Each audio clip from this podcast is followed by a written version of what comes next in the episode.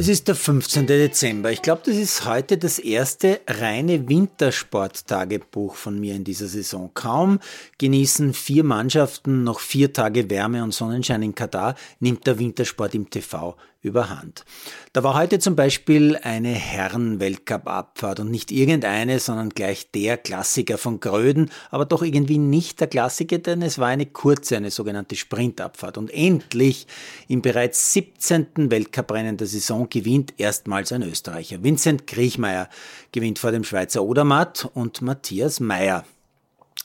Im Interview sagt Kriechmeier übrigens, ich habe hier heute mein Leben riskiert. Ob er das wirklich so meint, überlege ich mir gerade und muss unweigerlich an Kriegsflüchtlinge denken, die tatsächlich ihr Leben riskieren, um leben zu dürfen. Kriechmeier kann jedenfalls mit seinem Sieg gut leben. Auch im Snowboard-Weltcup hat es heute wieder einen österreichischen Sieg gegeben. Nach dem Erfolgen zum Saisonstart in Winterberg, da haben ja, glaube ich, die Österreicher alles ge gewonnen, was es zu gewinnen gab, war heute beim Parallelriesentorlauf von Carezza Andi Promecker der Beste. Die ÖSV-Frauen sind im Viertelfinale allerdings schon ausgeschieden.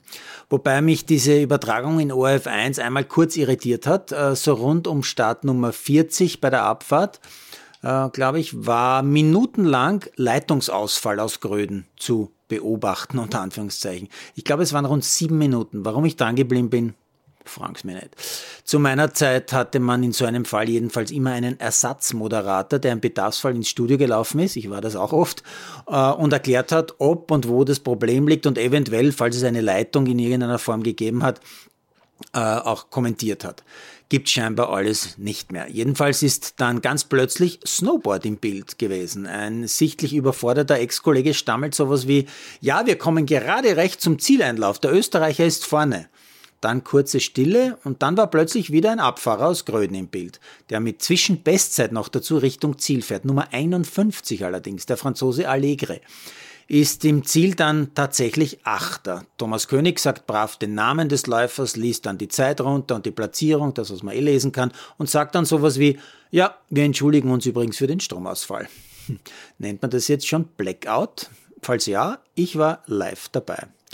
Und dann war ich natürlich auch live dabei beim Biathlon-Weltcup aus Frankreich. In dem kleinen Ort Le Grand Bornand hat es geregnet. Von Winterlandschaft also keine Rede. Aber äh, das ist Johannes Tignes-Bö natürlich völlig wurscht. Der gewinnt den Sprint und damit sein fünftes von sechs Weltcuprennen der Saison. Jetzt werden viele sagen, ja, das ist ziemlich fad, aber jeder nordische Experte weiß, Biathlon ist selbst mit einem Seriensieger hochspannend. Bester Österreicher heute übrigens Felix Leitner als 16. Simon Eder wegen Erkrankung leider nicht am Start. Und schon seit Tagen bin ich bezüglich der Berichterstattung über die einzigartigste Skifamilie Österreichs säumig, denn die Eigners fahren schon wieder von Sieg zu Sieg. Sehbehinderte Hansi Eigner hat heute schon den sechsten Sieg im sechsten Weltcuprennen errungen. Beim Paraski Heimweltcup in Steinach am Brenner hat Eigner heute den Super-G der Sehbehinderten für sich entschieden. Eigner gewinnt mit Guido Fleischmann wie am Vortag deutlich vor einem Franzosen und einem Polen.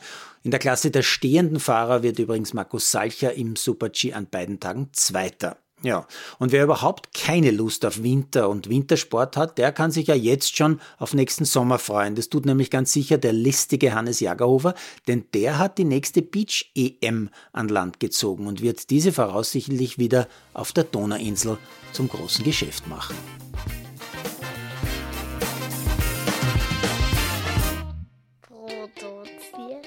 Malderino Chiesi.